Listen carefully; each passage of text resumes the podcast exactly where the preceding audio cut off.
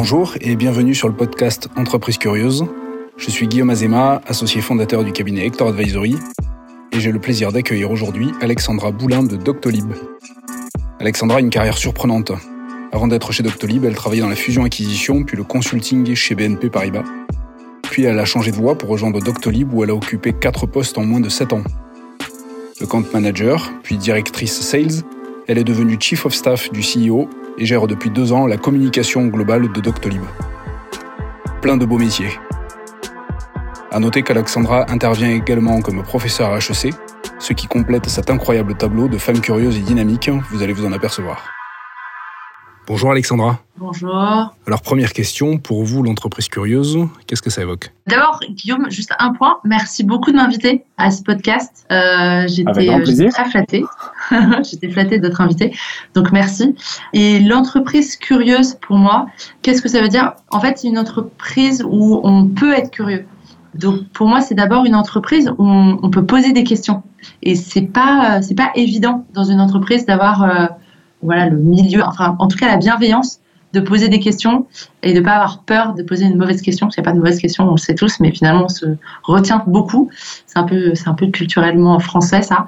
Mais en tout cas, la curiosité en entreprise, pour moi, c'est d'abord euh, d'avoir une entreprise bienveillante qui permet de pouvoir euh, poser des questions. Et puis c'est vraiment c'est une entreprise où on peut bouger, on peut s'intéresser à différents métiers, on peut s'intéresser à différents euh, sujets sans être mis dans une case et une étiquette euh, pour la fin de la carrière dans cette entreprise. Et d'ailleurs, c'est quelque chose que j'ai pu avoir la chance de développer chez Doctolib. on y reviendra peut-être, mais, mais c'est vrai que Doctolib m'a vraiment permis de déployer ma curiosité en tout cas. On va reparler de Doctolib dans un instant.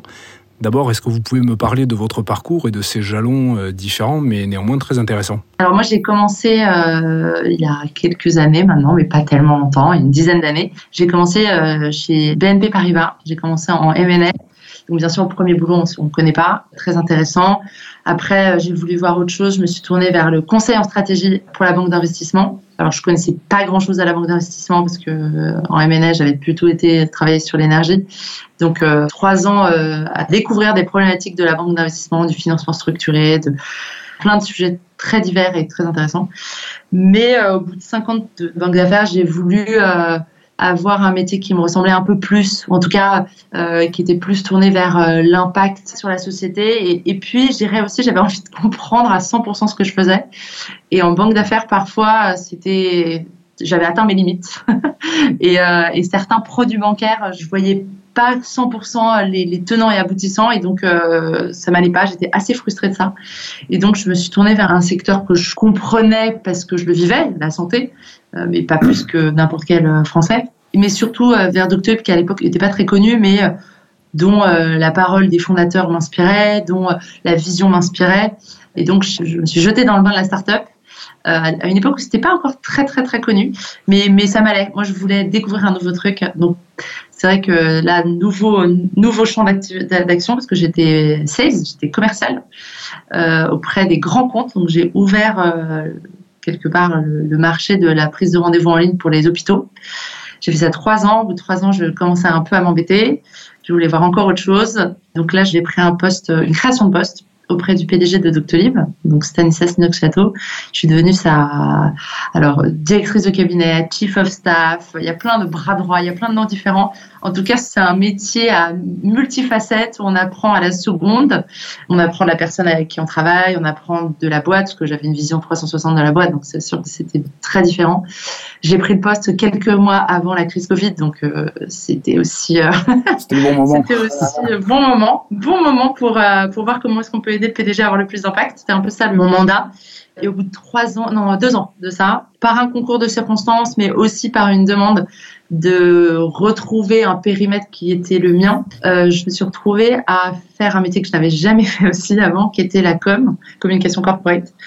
Parce qu'on avait décidé de faire un, peu de changement dans notre organisation, euh, notamment euh, vu la, notoriété qu'on avait eue pendant cette période-là.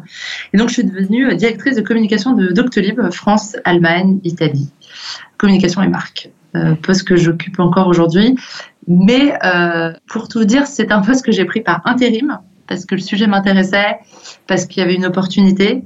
Euh, mais on recrutait quelqu'un qui avait quand même 10-15 ans d'expé pour faire ça et elle est arrivée. Donc là, je suis en transition. Je vais probablement prendre un nouveau poste que je ne connaîtrai toujours pas, mais c'est ça qui m'intéresse. Il faut de la curiosité personnelle, mais il faut aussi euh, de la curiosité de la part de la structure en elle-même pour ce type de parcours. Ah, c'est sûr, même un peu de folie, je pense.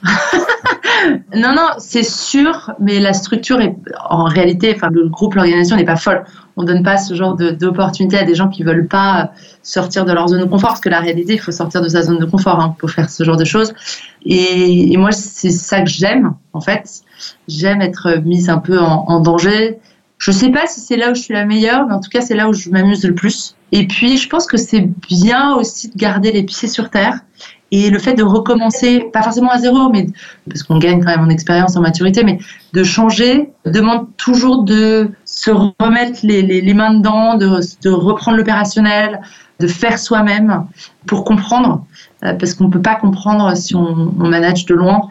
D'acquérir la technique quelque part. on, peut, on peut manager, on peut recommencer en manageant, c'est-à-dire que moi j'ai pris un poste de manager, mais c'est un manager opérationnel, c'est ça qui me Donc c'est acquérir la technique, pour mieux manager demain. Ouais, et je pense que ce qui est aussi intéressant euh, et, ce que permet euh, Doctolib, c'est, j'en parlais l'autre fois, mais moi j'ai demandé à quelqu'un dans mon entourage, on a euh, un système qui, dit, bah, n'hésitez pas à demander dans votre entourage, donc le manager, manager ou des pairs, un 360, c'est-à-dire un retour sur, sur votre performance, sur votre manière de manager, sur notre manière d'être manager ou, d'être managé ou de collaborateurs, bref.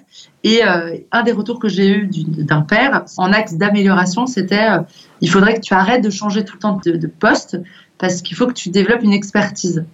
Tu vas avoir besoin de développer une expertise dans ta, dans ta carrière. Et je pense que, honnêtement, c'est intéressant, mais je pense que ça ne me correspond pas. Ou alors cette notion, je crois que c'est toi qui l'évoquais, avait de dire l'expertise euh, du couteau suisse, quoi savoir changer, savoir se réinventer. En tout cas, euh, l'expertise sectorielle ou, je dirais trop niche, euh, c'est pas pour moi, mais c'est pour plein d'autres gens. Et, moi, je m'appuie sur des experts pour pouvoir faire ce que je fais. Donc, en fait, heureusement qu'il y, a les deux dans ce monde pour que, ça avance. Je partage le point de vue et les gens qui nous écoutent euh, aussi, j'en suis sûr. J'aimerais parler de Doctolib. L'entreprise est encore jeune, certainement propice à la curiosité.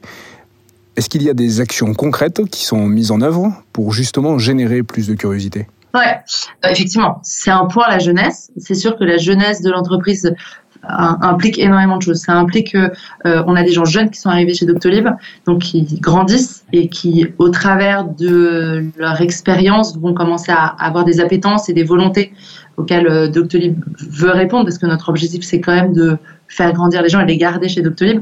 Donc, euh, on, on, pousse à la mobilité interne, on pousse à, en tout cas, on essaie d'écouter cette curiosité pour y répondre au travers de la mobilité interne.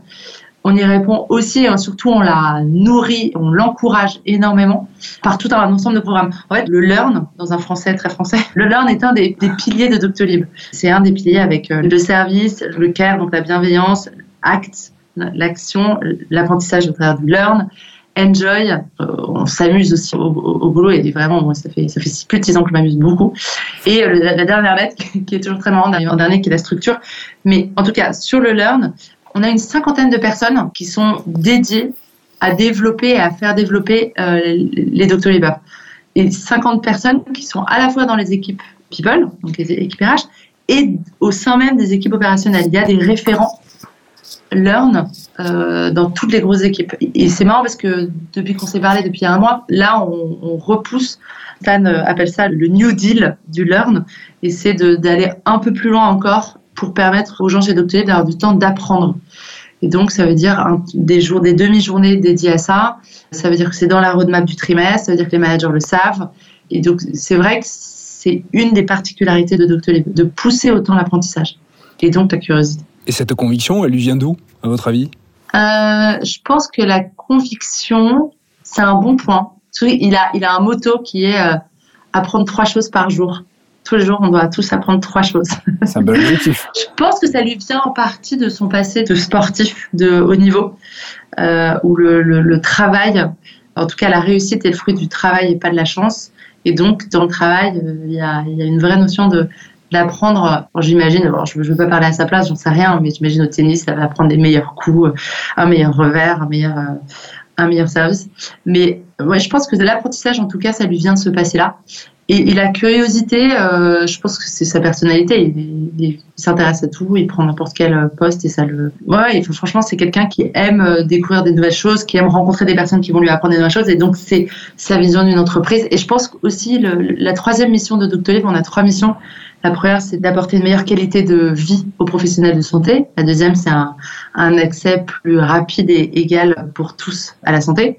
Et le troisième, c'est de créer une entreprise avec des gens qui partagent des valeurs humanistes et qui ont un, je dirais, un ADN d'entrepreneur, avec bien sûr la volonté d'avoir un impact positif sur la santé, mais il faut de la curiosité dans l'entrepreneuriat.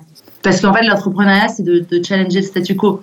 C'est ça la base. Et donc, euh, donc Stan est un entrepreneur. On est tous, en tout cas, poussés à l'être chez Doctolib. Et, et souvent, le recrutement, on voit qu'il y a quand même cette, euh, cette appétence à voir comment on peut faire mieux et différemment, surtout. J'aimerais parler un petit peu du Covid. Pour beaucoup d'entreprises, les crises, et celle-ci en particulier, sont des détonateurs de curiosité et d'innovation. Comment l'avez-vous vécu chez Doctolib? Je dirais que le premier point quand même, c'est que la raison pour laquelle on a pu se mettre aussi vite au service des Français et des Allemands aussi sur ce sujet, c'est que c'était très très proche, voire c'était ce qu'on faisait depuis euh, six ans à l'époque. C'est-à-dire euh, permettre à des patients d'accéder à un soin le plus facilement possible et d'aider les professionnels de santé à avoir une vie plus agréable, plus facile en limitant la charge administrative, notamment en leur permettant d'avoir une meilleure coordination entre pairs, etc. Donc en fait, le Covid, ça a juste exacerbé tout ça, mais c'était déjà notre métier.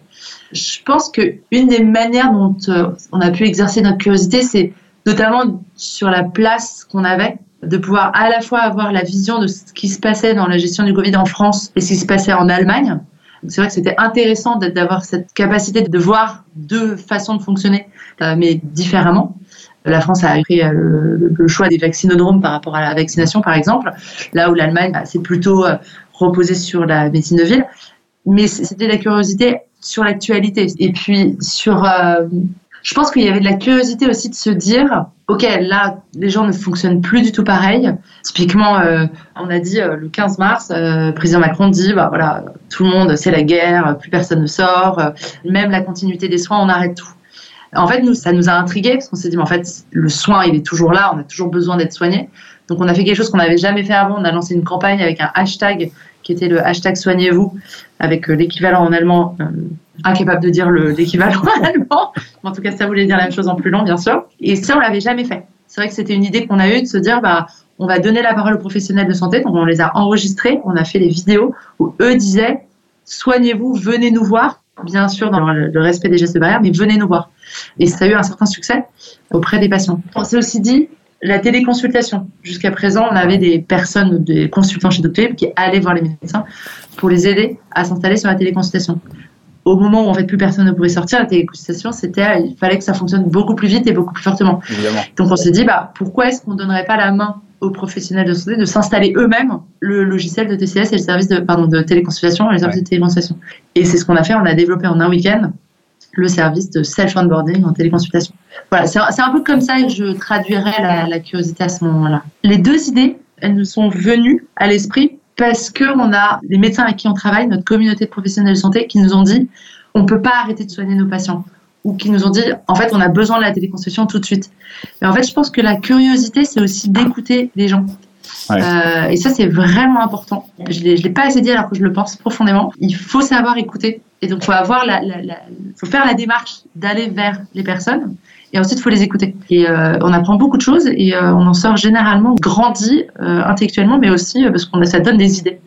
Et c'est parce qu'on a écouté notre communauté qu'on a, on a eu ces idées-là. C'est une démarche volontariste, ça n'arrive pas de manière inconsciente. C'est une démarche volontariste. La curiosité, elle peut fonctionner que comme ça, parce que en fait, le principe de la curiosité, c'est de partir du fait qu'on ne sait pas. Et donc, pour savoir, il faut écouter.